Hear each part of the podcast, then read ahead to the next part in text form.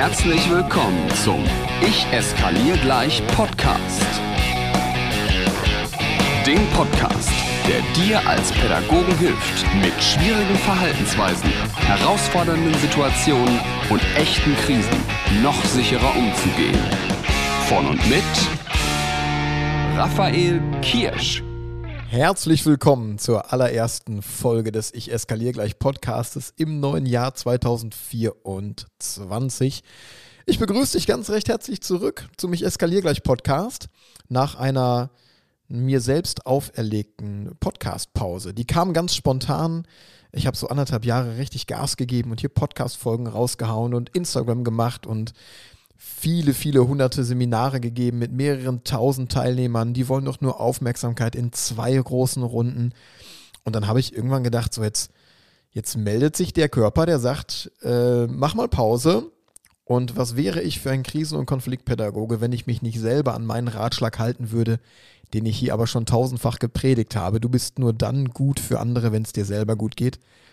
Also habe ich ganz, ganz schnell die Entscheidung getroffen, komm, hör auf deinen Bauch Hör mal auf dein Gefühl und mach mal mit diesem Podcast Pause, fahr mal Social Media runter. Ähm, gib vielleicht im Dezember ein, zwei Seminare weniger und am Ende des Tages waren das richtig, richtig gute Entscheidungen. Denn jetzt ist wieder mehr Energie da. Worum soll es heute gehen? Ich möchte dich einladen, mal einen klitzekleinen Blick in die Ausbildung Krisen- und Konfliktpädagogik zu werfen, beziehungsweise auf einen Teilaspekt. Denn was passiert da? Wir haben regelmäßig Experten-Webinare, die sind immer kostenlos für alle Teilnehmerinnen und Teilnehmer zu bestimmten Themen. Und ein Webinar, was wir in der vergangenen Zeit hatten, hat alle echt bewegt, hat viele Fragen mit, äh, mit sich gebracht und auch ganz, ganz tolle Antworten geliefert. Das Webinar, von dem ich rede, war das Webinar Notfallmedizin mit Dr. Med Philipp Rogge. Wer ist Philipp Rogge? Philipp Rogge ist ein guter Freund von mir. Wir kennen uns seit vielen, vielen Jahren über die Arbeit in der DLRG, hat mich irgendwann mal ausgebildet zum Ersthelfer, dann zum Rettungsassistenten, zum Rettungssanitäter und so weiter. Ich bin viele Jahre mit ihm auch im Rettungsdienst gefahren. Erst mittlerweile no leitender Notarzt, ähm, Kinderchirurg an der Uniklinik in Essen, wenn ich mich recht entsinne. Naja, und ihn habe ich eingeladen und habe gesagt, hast du nicht Lust für meine Teilnehmerinnen und Teilnehmer mal alle Fragen rund ums Thema Notfallmedizin im Kontext Schule, im Kontext Kita zu klären, weil es da bestimmt die ein oder andere Frage gibt, auf die es noch keine Antwort gibt und es bestimmt auch zahlreiche Mythen, Legenden gibt, die es mal gilt aufzuräumen. Und genau das ist passiert. Ich möchte natürlich nicht das volle Webinar zur Verfügung stellen, weil es soll ja auch noch einen Vorteil geben, in diese Ausbildung zu kommen. Aber ich dachte, ich bringe dir mal so drei, vier Fragen mit, die die Teilnehmerinnen an Philipp hatten und auch die passenden Antworten dazu. Let's go!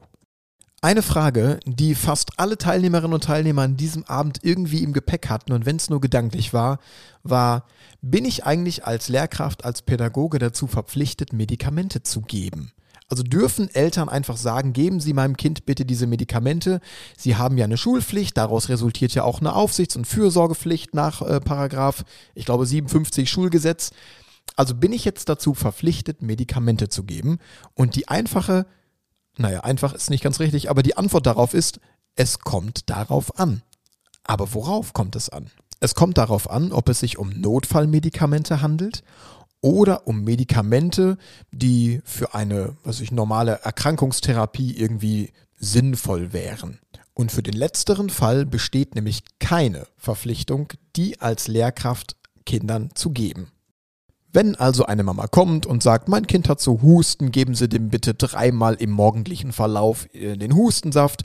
Oder mein Kind muss um 12 Uhr nochmal eine Ibuprofen nehmen, weil es irgendwie hingefallen ist am letzten Tag. Sowas darfst du ganz entspannt ablehnen und verneinen. Du bist nicht zur Gabe von Medikamenten verpflichtet, die gegeben werden für einen normalen Krankheitsverlauf, wenn es also um etwas geht, was nicht per se lebensbedrohlich ist. Da ist das Schulgesetz im Paragraph 57 auf jeden Fall voll und ganz auf deiner Seite. Im Schulgesetz steht aber auch, dass du dich als Lehrkraft freiwillig bereit erklären darfst. Dann aber bitte meinen Tipp beherzigen, wer schreibt, der bleibt. Bitte alles fein säuberlich dokumentieren, Aber nochmal, es gibt keine Verpflichtung, dass du Medikamente an Kinder geben kannst. Anders verhält sich das mit Notfallmedikamenten, die gegeben werden, um lebensbedrohliche Zustände für Kinder zu verhindern oder abzumildern. Hier hat nämlich die 47. Kammer des Sozialgerichtes Dresden Mitte 2019 ganz, ganz klar entschieden, dass Lehrkräfte dazu verpflichtet sind, Notfallmedikamente anzuwenden.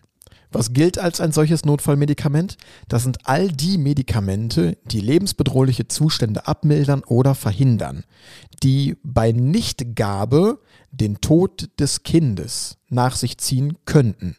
Das beinhaltet aber auch, und das ist ein wichtiges Kriterium, alle Medikamente beziehungsweise alle Instrumente, die dazu ausgelegt sind, von Laien gegeben werden zu können, die also ohne medizinisches Fachwissen ihre Anwendung finden können. Ein klassisches Beispiel ist zum Beispiel ein EpiPen.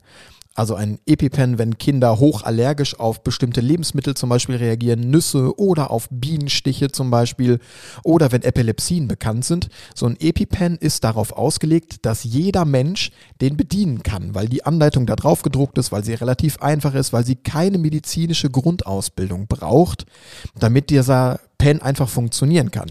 Du bist also als Lehrkraft dazu verpflichtet, dieses Medikament zu geben. Jetzt gibt es da natürlich eine klitzekleine moralische bzw. auch gedankliche Hürde, die wir dann nehmen müssen, wenn wir so ein Medikament anwenden, nämlich ich kann ja gar nicht als Laie entscheiden, ob das jetzt ein Notfall ist oder nicht was mache ich denn dann? Gebe ich es dem Kind? Gebe ich es dem Kind nicht? Stehe ich mit einem Bein im Knast? All das waren Fragen, die Philipp da beantwortet hat und ich gebe dir mal den Schnellabriss darüber. Zuallererst möchte ich dir mal die Sorge nehmen, dass du mit einem Bein im Knast stehst. Das ist nämlich nicht der Fall. Ich weiß, das ist so ein Damoklesschwert, das schwebt immer so über uns. Ja, was mache ich denn, wenn ich da was falsch mache und wenn das nach hinten losgeht und wie auch immer? Keine Sorge. Für diesen Fall weil du ja Laie bist und das nicht auch immer zu 100% sauber entscheiden kannst, gibt es einen Paragraphen, der dich schützt. Und das ist nämlich im Strafgesetzbuch der Paragraph 34, das ist rechtfertigender Notstand. Was macht dieser Paragraph? Der gibt dir im Prinzip die Legitimation, nach bestem Wissen und Gewissen zu entscheiden. Rechtfertigender Notstand bedeutet, du hast das Recht, in einem Notfall so zu entscheiden, wie du es für richtig hältst. Es kann dir wirklich nichts passieren. Ich möchte dich damit ganz, ganz souverän entlasten. Denn erstens ist die Entscheidung, dass dieses Medikament gegeben wird, bereits vom Arzt getroffen. Der Arzt hat ja schon entschieden, dass das Medikament gegeben wird. Zweitens bist du Laie, das heißt, man spricht dir mit dem Paragraph 34 auch das Recht zu, als Laie zu entscheiden. Und drittens, du kannst mit Notfallmedikamenten bei einer zu frühen Gabe nichts falsch machen. Diese Medikamente sind extra für sowas ausgelegt. Handel lieber zu früh als zu spät. Warte nicht und denke, ach ja, aber jetzt ist es doch noch gar nicht so schlimm. Ne? Wenn du ein Kind hast, was auf Erdnüsse allergisch reagiert und du siehst, es nimmt diese Erdnuss und schluckt die runter, ja, dann warte nicht darauf, dass es noch eine zweite nimmt. Also kurz und kompakt nochmal zusammengefasst. Keine Verpflichtung zur Gabe von regelmäßigen Medikamenten. Du darfst dich freiwillig darauf einlassen, dann aber bitte mit meiner Empfehlung, alles fein säuberlich zu dokumentieren. Sehr wohl aber die Verpflichtung zur Gabe von Notfallmedikamenten. Und hier ganz, ganz wichtig, weil ich weiß, das wissen einige Schulleitungen auch nicht, du stehst nicht mit einem Bein im Knast. Keine Sorge, mit Paragraph 34 rechtfertigender Notstand kann dir nichts passieren. Es kann dir nichts passieren, wenn du dieses Medikament gibst. Es kann dir sehr wohl etwas passieren, wenn du weißt, dass es dieses Notfallmedikament gibt und du gibst es nicht, weil dann ist es unterlassene Hilfeleistung. Und du glaubst gar nicht, was ich in Seminaren schon alles für Gruselgeschichten gehört habe. Da saßen Leitungen vor mir, die ihren Lehrerinnen und Lehrern, mit denen sie arbeiten, gesagt haben, gebt mal Notfallmedikamente besser nicht, weil ihr steht da immer mit einem Bein im Knast und wer weiß, was da alles passieren kann. Da sollen wir schön die Eltern anrufen, da rufen wir immer an den RTW, das müssen die alles machen und so weiter. Und da ist immer ganz viel Zeit ins Land gegangen, wertvolle Zeit für diese Kinder. Also, wenn euch jemand sagt, ihr müsst die nicht geben, dann hat er einfach Unrecht. Dann möchte ich dir aber jetzt noch im Zusammenhang mit Notfallmedikamenten noch so ein, zwei, drei Tipps mit auf den Weg geben, die total hilfreich sein können, die im Team total wichtig sind. Nämlich Nummer eins, Notfallmedikamente müssen schnell griffbereit sein. Das bedeutet, vielleicht ist ein Schultresor, der abgeschlossen ist und für den nur zwei Leute einen Schlüssel haben, kein geeigneter Ort für ein Notfallmedikament. Gedanke Nummer zwei. Es macht Sinn, Notfallmedikamente von Eltern in doppelter Ausführung anzufordern. Einen vielleicht für den offenen Ganztag, für die Nachmittagsbetreuung, einen für den Weg zum Sport, einen für den Weg in die Schwimmhalle und eines, was immer vor Ort in der Schule verbleibt. Dann noch als weiteren Tipp, sprecht bitte regelmäßig, vielleicht so einmal im Quartal, über dieses Notfallmedikament und die Anwendung darüber. Nehmt euch bitte einfach regelmäßig einmal im Quartal eine Teamsitzung Zeit und sprecht nochmal ganz kurz durch, haben wir ein Kind, was Notfallmedikamente bekommt? Wenn ja, kennt jeder das Kind? In welcher Klasse ist dieses Kind? Welches Leiden, welche Krankheit hat dieses Kind? Wo finden wir dieses Medikament? Wie schnell muss das gegeben werden? Wie funktioniert die Anwendung? Und hier habe ich noch einen ganz, ganz heißen Tipp von euch. Fragt bitte mal die Eltern des betreffenden Kindes, ob es vielleicht vom Kinderarzt Probepens geben kann. Das ist richtig, richtig cool. Wir haben das in der Kinder- und Jugendpsychiatrie immer gemacht. Wir haben abgelaufene Medikamente genommen. Keine Sorge, wir haben die nicht an den Menschen ausprobiert, sondern nur die Handhabung an einem Schwamm, an einem Stück Stoff irgendwo mal getestet, dass jeder mal ein sauberes Gefühl damit hatte, hey, wie funktioniert denn so ein Ding? Wie klackt denn so ein Notfallmedikament, wenn sich diese zwei Grundstoffe vermischen? Wie sieht denn diese Nadel aus? Kann ich so eine Nadel durch die Hose stechen? Was muss ich denn alles machen? Also hier ein heißer Tipp, frag bitte mal Kinderärzte oder die Eltern des betroffenen Kindes, ob es irgendwie abgelaufene Medikamente oder Probepens oder sowas gibt, dass ihr diese Anwendung einmal üben könnt. Ist richtig gut. Ja, und dann noch so einen letzten heißen Tipp, der geht jetzt raus an alle Leitungskräfte oder an alle die, die verantwortlich für dieses Kind und dieses Notfallmedikament sind. Der Tipp, der, der stammt aus meiner eigenen Praxis, weil meine Chefin, meine liebe Chefin Silvia, die sich noch nicht in diesen Podcast getraut hat, aber Teil der Ausbildung Krise- und Konfliktpädagogik ist, hat das früher immer mit uns im Team gemacht, weil sie war ja meine Chefin. Und immer wenn es um Notfallmedikamente ging, hat die einen von uns irgendwann mal so ganz random aus dem Zusammenhang raus gefragt, so hier, Kind XY Notfallmedikament, wann kriegt es das, wo ist es und wie lange ist es noch haltbar? Ey, und dann stehst du wieder Ochs vom Berge da und dann musst du die Antwort kennen. Ich weiß, das ist so eine kleine Drucksituation, aber ich glaube dann, nur dann bist du sicher, wenn du all das mal weißt. Also setzt euch bitte regelmäßig mit diesen Notfallmedikamenten auseinander. So, kommen wir mal zur nächsten Frage, die Teilnehmer an Philipp hatten. Da gab es nämlich die Frage, darf ich als Lehrkraft im RTW mitfahren? Also wir rufen einen Rettungswagen, weil ein Kind beim Sport hingefallen ist, wie auch immer. Darf ich als Lehrkraft mitfahren, wenn wir zum Beispiel die Eltern nicht erreichen oder wenn die eine Stunde Anfahrtsweg hätten, weil sie auf der Arbeit sind, wie auch immer? Die Frage entstand aus der Geschichte heraus, dass eine Lehrkraft sagte, mir wurde genau in diesem Moment, wo ich die Eltern nicht erreichen konnte, die Weiterfahrt oder die Mitfahrt im RTW vom Team des RTWs verweigert. Und hier hat Philipp ganz klar gesagt, es gibt zwei gute Argumente, die dafür sprechen, dass du als Lehrkraft mitfährst. Erstes Argument, es gibt keine Dienstanweisung für Rettungsdienste, die Lehrkräften oder sämtlichen pädagogischen Personal oder Betreuungspersonen die Mitfahrt im RTW verweigert. Das heißt, wenn du sagst, ich fühle mich für dieses Kind jetzt in dem Moment verantwortlich und ich fahre mit, dann ist das so. Dann darf man dir die Mitfahrt nicht verweigern. Das zweite gute Argument, was dafür spricht, im RTW mitzufahren, wenn die Erziehungsberechtigten nicht dabei sind, du bist doch höchstwahrscheinlich für dieses Kind in dem Moment die bestmöglichste, nee, die beste Person mit Bezug zu diesem Kind, die greifbar ist in diesem Moment. Du bist Bezugsperson. Also fahr doch bitte mit und gib dem Kind damit einfach das Gefühl, dass jemand jetzt gerade in diesem schwierigen Moment dabei ist. Also darf ich als Lehrkraft im RTW mitfahren? Ja, darfst du. Ich habe versprochen, ich gebe nur einen kleinen Abriss, aber was wurde alles noch so gefragt? Es gab noch die Frage nach Kopfverletzungen, dann spezifische Fragen, so dürfen Kinder mit Cochlea-Implantaten Sport machen?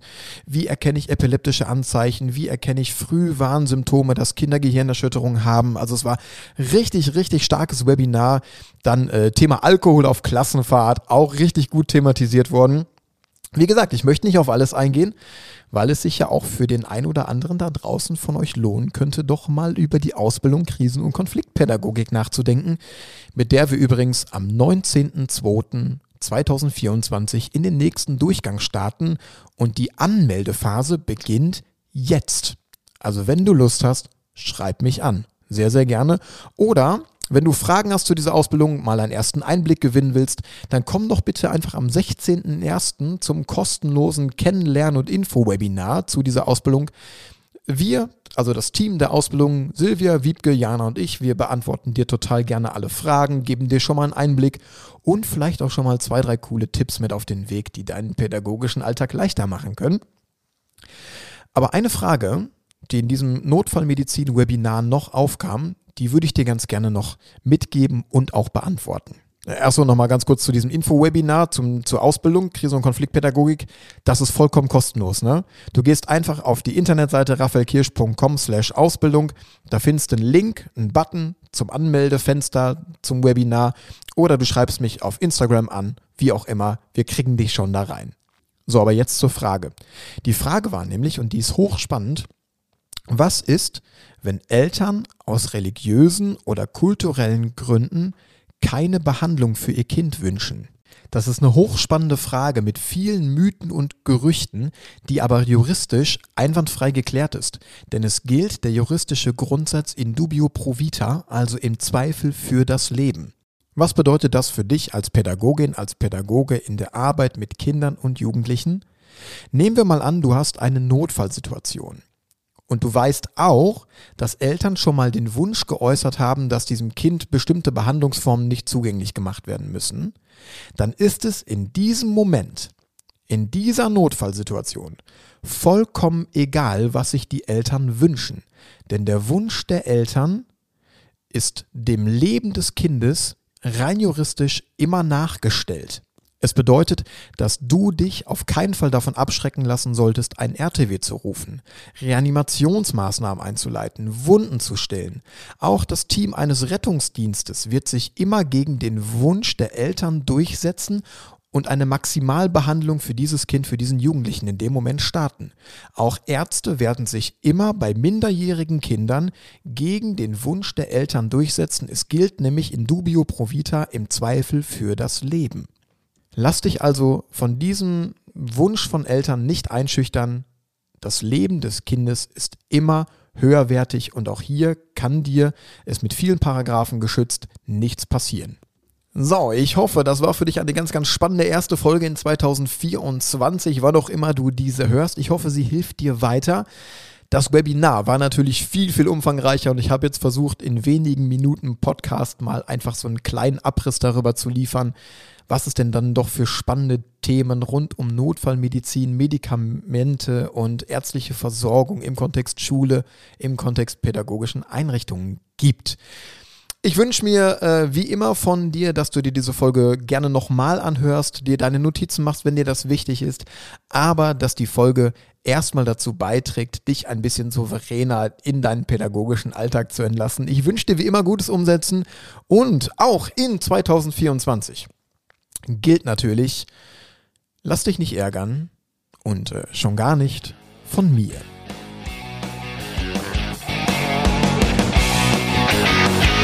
Noch mehr Impulse und alle Informationen zu Seminaren und Workshops findest du auf Instagram und auf raphaelkirsch.com.